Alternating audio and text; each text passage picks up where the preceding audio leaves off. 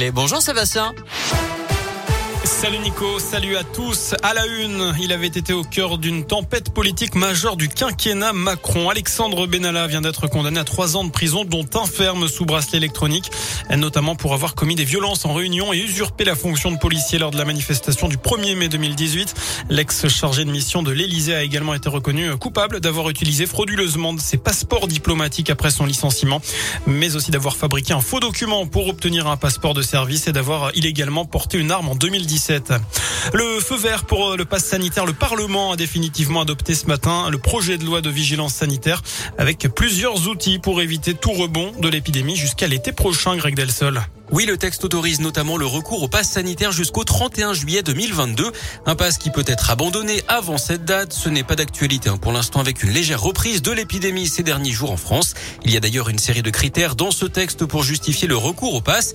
Taux de vaccination, de positivité des tests ou encore de saturation des lits de réanimation, mais pas de seuil chiffré. Par ailleurs, le régime de sortie de l'état d'urgence sanitaire court lui jusqu'au 31 juillet également. En cas d'aggravation de l'épidémie, c'est l'état d'urgence lui-même qui devrait être réenclenché. Enfin, autre changement, les directeurs d'école et les proviseurs de collège ou de lycée pourront jusqu'à la fin de l'année scolaire avoir accès aux informations sur le statut virologique des élèves, leur contact avec des personnes contaminées et leur statut vaccinal. L'objectif, c'est de prévenir des fermetures de classes ou organiser des campagnes de vaccination. Merci Greg. Face à la hausse des cas de Covid en France et en Europe et la crainte d'une nouvelle vague, Emmanuel Macron pourrait s'exprimer prochainement à la télévision selon plusieurs médias. Et vous craignez-vous une cinquième vague de Covid-19 C'est la question du jour sur radioscoop.com. Vous avez jusqu'à 19h pour répondre sur notre site internet.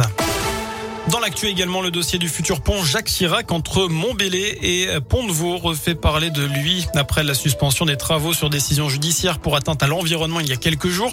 Les élus locaux favorables au projet ont décidé de se mobiliser selon le progrès. Une marche est prévue dimanche au départ des deux rives pour se rejoindre au milieu de l'actuel pont de Fleurville vieillissant. Les départements de l'Ain et de Saône-et-Loire se sont pourvus en cassation.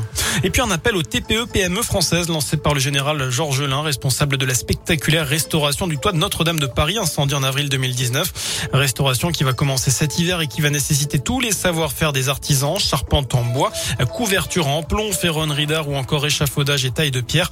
Les entreprises ont jusqu'au 16 novembre pour candidater pour la reconstruction de la flèche et jusqu'au 22 pour la restauration intérieure. Le budget sera précisé plus tard. On termine avec du sport du rugby, jour de derby en Pro D2, USB Oyonnax, le 14e contre le 5e du championnat. C'est à 19h30 à Verchères. Et puis en foot, le FBBP, deuxième de national, se déplace à Boulogne, avant-dernier du championnat. C'est la 13e journée. Le coup d'envoi, cette fois-ci, ce sera à 19h. Voilà pour l'essentiel de l'actu. Passez une excellente fin de journée.